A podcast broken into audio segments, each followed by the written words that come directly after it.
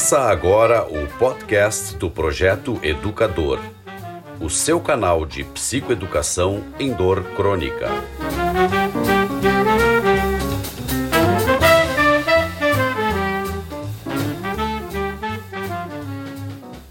Olá, pessoal, bem-vindos a mais um podcast do Projeto Educador. Hoje eu estou aqui, João Riso, médico do projeto, especialista em dor e em medicina paliativa, apresentando aqui uns conceitos básicos sobre herpes zoster. E por que nós estamos falando aqui de uma doença infecciosa? Porque ela é precursora, ela é responsável muitas vezes por uma sequela dessa infecção no sistema nervoso que se chama neuralgia pós-herpética, que é uma síndrome dolorosa crônica, neuropática, às vezes de difícil controle e que está ligada intimamente com a agressividade da infecção pelo herpes zoster vírus, é intimamente ligada pelo tempo de evolução e pela demora em se fazer o tratamento correto dessa infecção viral lá no início. Por isso, nós vamos uh, aproveitar esse podcast para transmitir para vocês, nossos pacientes, nossos amigos, um pouco sobre o que é realmente o tal do herpes zoster. Primeiro, a gente tem que entender que ele é causado por um vírus, ele é causado por uma infecção viral que todos nós conhecemos, principalmente quem nasceu dos anos 80 para baixo, era muito comum nós passarmos por catapora varicela, pois é exatamente o mesmo vírus. É o vírus varicela zoster. Ele tem a capacidade de causar duas infecções distintas. A primeira, né, uma infecção primária que resulta na varicela, que é caracterizada por lesões do tipo vesícula, vesiculares ou é, bolhosas, né? em diferentes estágios de desenvolvimento que se concentram mais na face e no tronco da pessoa, menos nas extremidades. Ocorre na infância, na maioria das vezes, e quem teve catapora é, depois de adulto sabe que ela pode ser bem complicada, né? Ela demora mais a passar essa virose e ela é bem mais agressiva no adulto do que na criança. Já a chamada herpes zoster é causada pelo mesmo vírus, mas é outra infecção que é, é, resultado da reativação do vírus varicela zoster latente. Ele fica dormindo em neurônios, mais especificamente numa, num grupamento de neurônios que nós chamamos de gânglio no gânglio da raiz dorsal e ele vai se manifestar por uma neurite, uma neurite bem intensa, muito dolorosa, unilateral, porque ele respeita a distribuição que a gente chama dermatomérica, distribuição do mapa desse gânglio sensitivo, dessas raízes sensitivas na pele. Então, ele sempre é unilateral, é só de um lado do corpo, e ele vai ter erupções vesiculares também. Né? Existe uma vacina hoje, tanto para a fase em que a gente chama de infecção primária, que é, que é a varicela, e outra vacina que é para o herpes zoster. Então vamos por partes, vamos saber primeiro como é que se caracteriza, né, um pouquinho mais sobre essa o que, que é o herpes zoster, né? Que é essa erupção cutânea dolorosa, né? Que ataca em faixa, em banda, que ela pega unilateral, né? Que os antigos chamavam de cobreiro, era esse o nome popular do herpes zoster, né? Que tem um ciclo é, de vida, vamos dizer assim, que pode levar uma semana, dez dias daquela infecção de pele, né? E é provocado por esse vírus da varicela, né? O herpes zoster, uma coisa que a gente sempre ouve pergunta em consultório é se o herpes zoster, como a varicela, ele é contagioso. De certo modo, sim, porque embora ele não seja possível pegar herpes zoster, né, a gente pode, a pessoa que está com o herpes zoster, se um, um, uma pessoa, uma criança ou um adulto que não foi vacinado ou não teve infecção pela varicela quando criança, ele pode sim, em contato com o líquido das erupções na fase aguda, ter varicela, ter a chamada catapora. Ele não vai ter o herpes zoster, mas ele pode sim ter uh, catapora. A gente não pode confundir o herpes simples, que é outro tipo de vírus, né? Que é aquele que dá no canto da boca, né? Tem o herpes chamado herpes genital também, que são tipos de vírus chamados herpes simples, que o nome herpes é em razão da conformação das vesículas. As vesículas elas parecem amontoadas como um cacho de uva, por isso leva o nome herpes. Então aqui nós estamos falando do, falando do herpes zoster, que é do vírus da varicela. Então, se a pessoa não é vacinada, se a pessoa não teve catapora, não teve varicela quando criança, ela pode sim se contaminar e ter varicela, porque é o vírus da varicela, mas não terá essa segunda infecção que é o herpes zoster naquele momento, tá? Então ela pode ser contagiada sim. Provavelmente não se contagie do vírus em si, se já tiver varicela ou se for vacinado contra varicela. Quanto aos sintomas da herpes zoster, ela pode começar, né? Ela não começa já com essas vesículas, com aquelas lesões, né? mas o herpes ela produz umas sensações estranhas na pele, na região onde vai sair. Podem ser sensações como coceira, como queimação, como dor, e uma dor até bem intensa e, e, e bastante chata no início, né?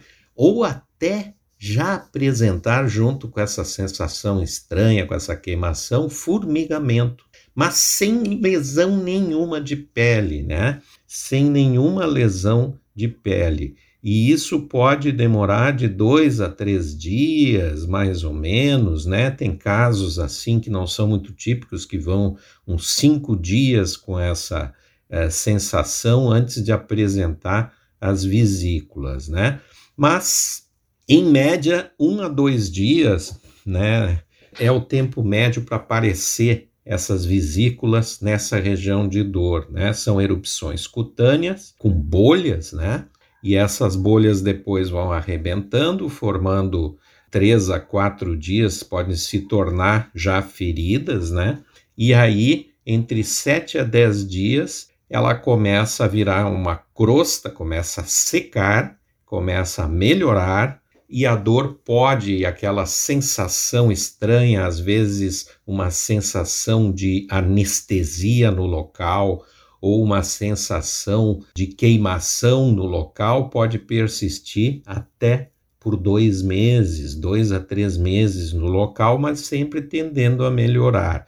Se não melhorar, né, se a gente vê que a dor persiste forte o tempo todo, mesmo já com a cura das vesículas totalmente, ficando apenas uma cicatriz escura no local, nós podemos sim, pode ser um indicativo de já estarmos caminhando para neuralgia pós-herpética, que é uma dor neuropática resultante do dano da raiz ou do gânglio da raiz causado pela neurite do herpes zoster. Outra pergunta que se tem é se essa lesão, né, pelo vírus, que dura aí de 7 a 10 dias, né, pode durar até duas semanas, se ela pode ser grave. E a resposta é sim, em raras ocasiões, o herpes pode causar problemas graves no cérebro e nos nervos, mas é pouquíssimo frequente. Isso ocorre em pacientes imunocomprometidos. Isso pode ocorrer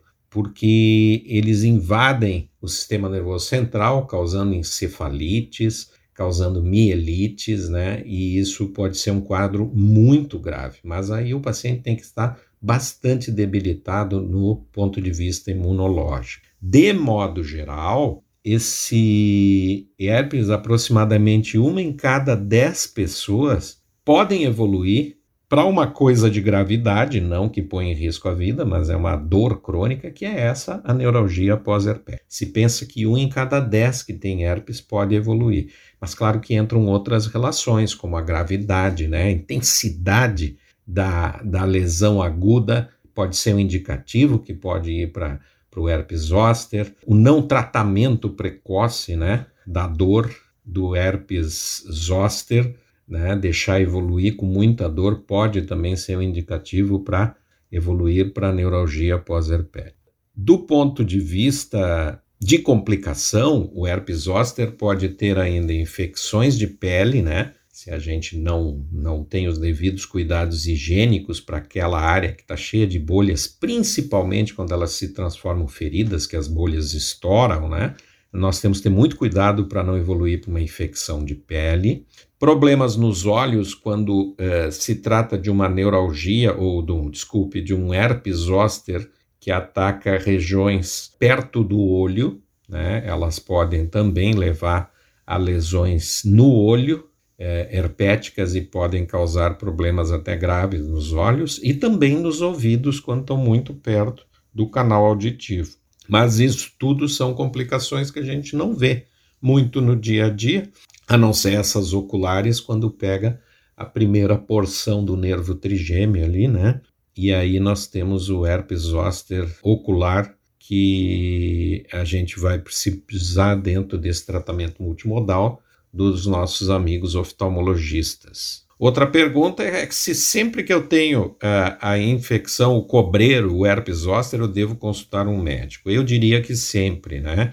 Por quê? Porque é ele quem vai decidir se já é momento de começar um antiviral ou se passou o momento do antiviral qual é o tratamento adequado e esse tratamento que o seu clínico, o seu médico, o dermatologista, o infectologista, né, fazem do herpes zoster é que vão definir, no final das contas, uh, grande parte da prevenção da neuralgia pós-herpética, né? Então, os medicamentos. Muitas vezes, quando se tem um quadro já agudo doloroso, muito doloroso. O que se faz também é termos a participação dos clínicos de dor nesse tratamento para melhorar tudo isso, né, e dar um conforto maior e também, de novo, prevenindo a neuralgia pós-herpes. E como se trata o herpes? Depende de quanto tempo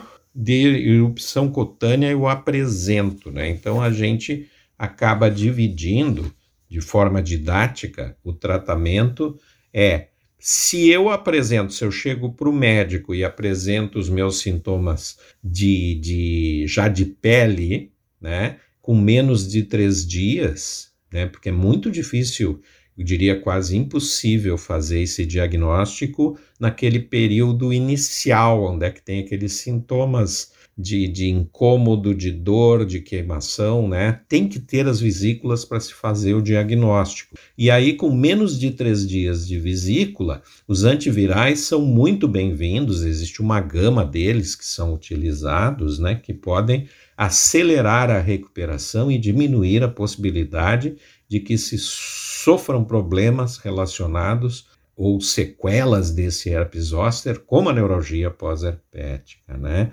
Então, é, se você procura auxílio médico com menos de três dias, os antivirais é, vão ser escolhidos, sem dúvida nenhuma, porque esse é o período onde é que eles têm maior atividade.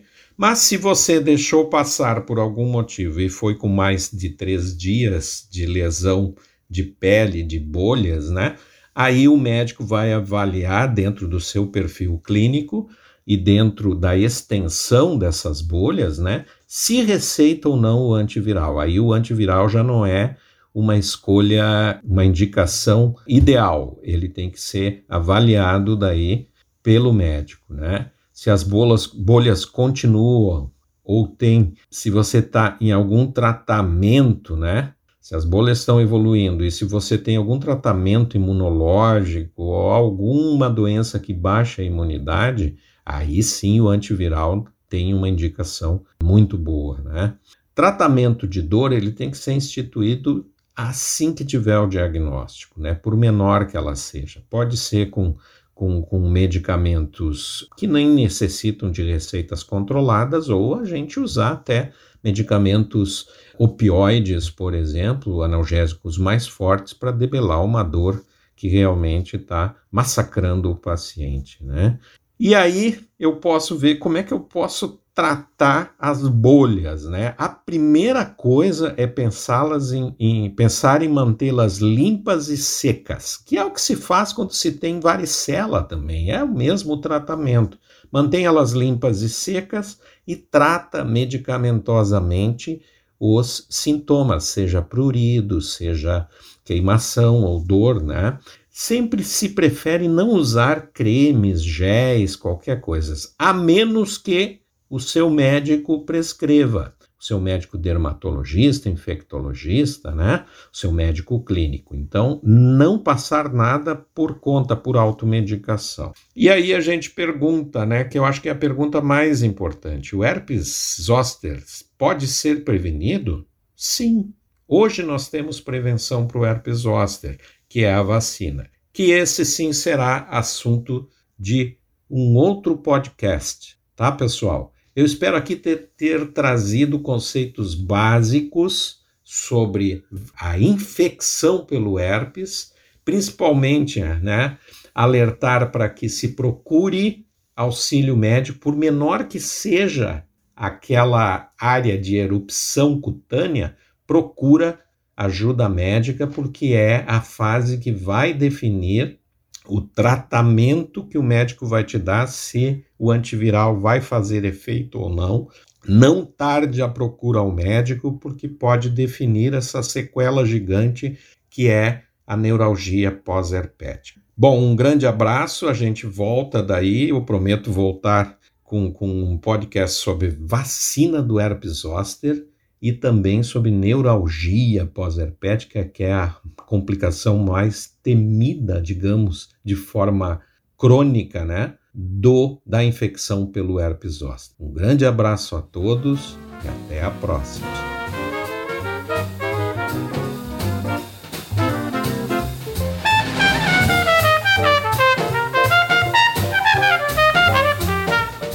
Você ouviu o podcast do Projeto Educador.